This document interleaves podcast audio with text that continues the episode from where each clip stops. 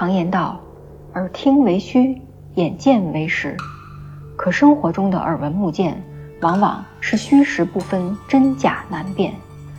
骑白马的不一定是王子，他可能只是个马夫；乞讨的不一定是乞丐，他可能是体验生活的演员。如果不小心选错了剧本，公主的吻不能让青蛙变回王子，灰姑娘的水晶鞋和南瓜马车，终究是转瞬即逝的魔法。本期节目，我带来了新主题——反转之境，讲一讲《聊斋》中的幻象与无常。这些故事篇幅较短，情节走向或出乎意料，拍案叫绝；或啼笑皆非，细思极恐。接下来，就让我们从一场梦境开始今天的穿越之旅，走进凤阳世人的故事。望眼欲穿盼郎君，在安徽省的凤阳县，有位读书人。一天，书生背着书箱和行李到外地游学。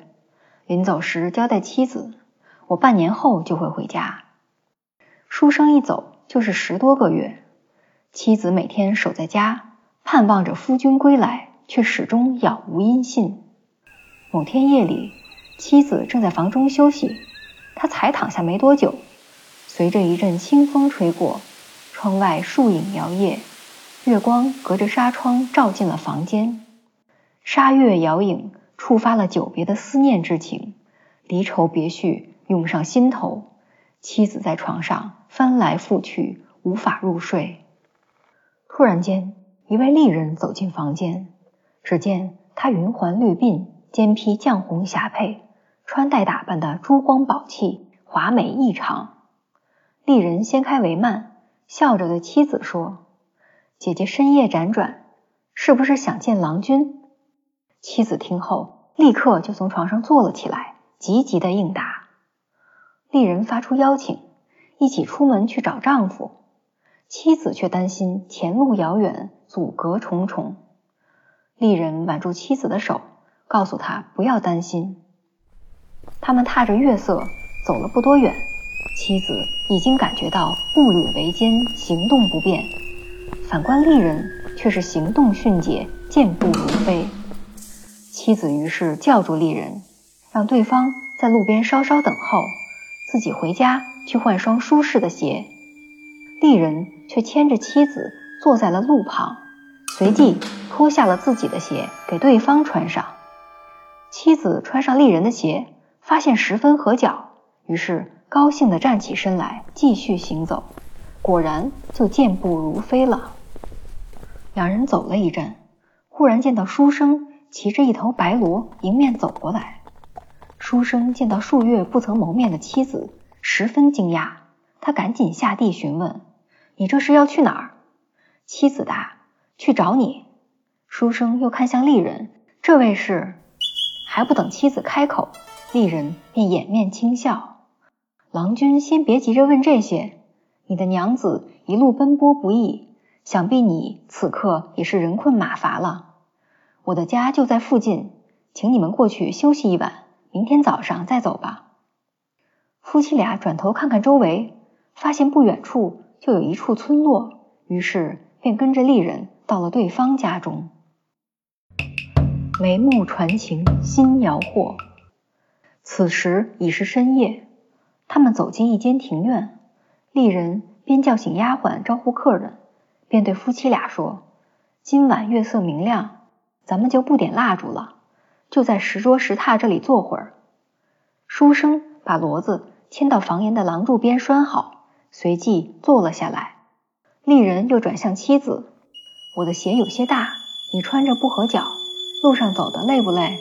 好在回去就可以骑马了，请把鞋还给我吧。”妻子道谢后归还了绣鞋。顷刻间，丫鬟端上酒菜茶食。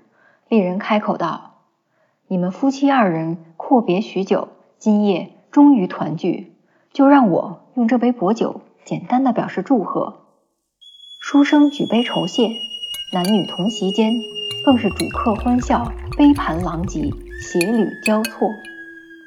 酒桌上，书生的眼睛一直盯着丽人看，言辞也愈发轻薄，可对久别重逢的妻子却是不闻不问。而丽人面对书生的目光，也是眉目传情，嘴上还说着些迷惑人的话，暗示不断。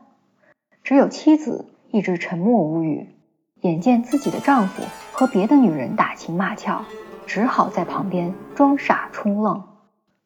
渐渐的，书生和丽人都有了醉意，言语间的轻佻放荡也愈发过分。丽人换上大号的酒杯，继续劝饮，书生却以醉酒推辞，无论对方怎么劝，都不肯再喝。书生调笑着说。你为我唱一曲，我就喝酒。丽人没有拒绝，拿起象牙钵子，边弹边唱道：“黄昏卸得残妆罢，窗外西风冷透纱。听娇声，一阵一阵细雨下。何处与人闲磕牙？望穿秋水不见还家，山山泪似麻。又是想他，又是恨他，手拿着红袖鞋儿沾鬼卦。”一曲唱罢，丽人笑笑。这种市井礼相的歌谣本上不得台面，但流俗至此，我也只好东施效颦了。开口间更是音声靡靡，言语轻慢，书生被迷住了，整个人情难自禁。悲愤交零梦一场。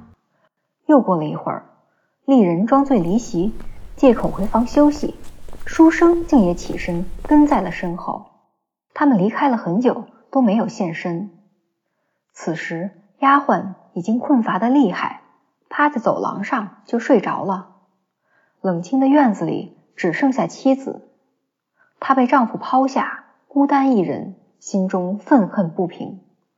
忍无可忍时，便想干脆离开这里回家去。可眼下夜色微茫，自己又不记得路。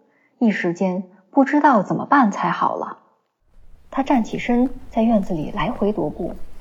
靠近丽人房间时，里面隐隐约约的传出了男女亲昵的声音。仔细一听，原来是丈夫把夫妻俩平日在床上的那些下流事儿都说了出来。此时此刻，妻子在窗外止不住的颤抖，心中万念俱灰，只想立刻出门找条河跳进去。他愤然离开，刚走了几步，就看见弟弟三郎骑着马走过来。三郎看到姐姐的样子，急忙下马询问。妻子将事情原原委委的讲了一遍。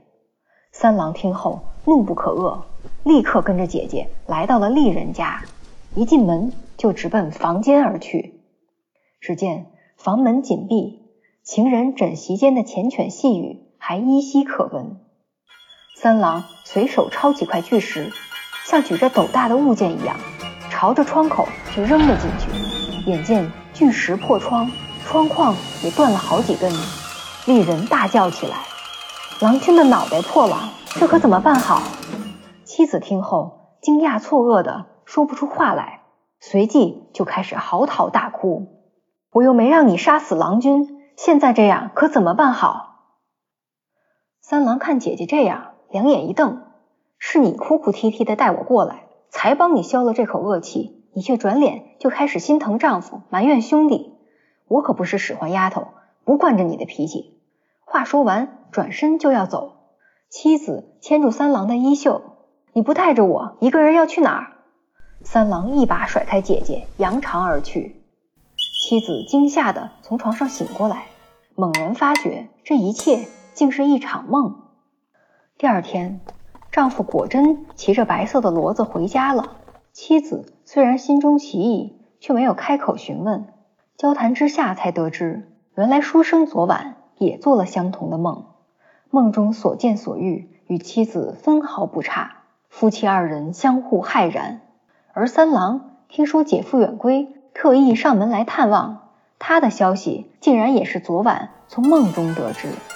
三人做的。竟是同一场梦，此情此景，书生不禁笑着调侃：“幸亏我没让石头给砸死。”只是不知道梦中的那位丽人，如今又身在何方？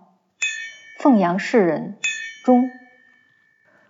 穿越后记，书生妻子与弟弟三郎的遭遇通过同一场梦境连接，这不是简单的巧合。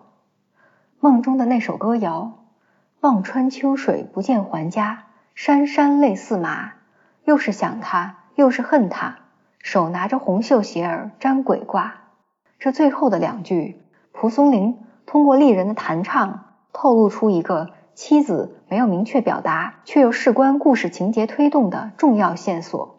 沾鬼卦，打鬼卦又叫相思卦，体现的是闺中妇人对远行丈夫的殷切思念，盼望着丈夫早日归家。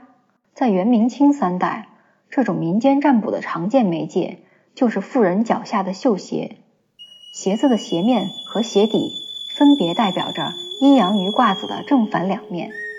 轻抛绣鞋，仰面则归，俯面则否。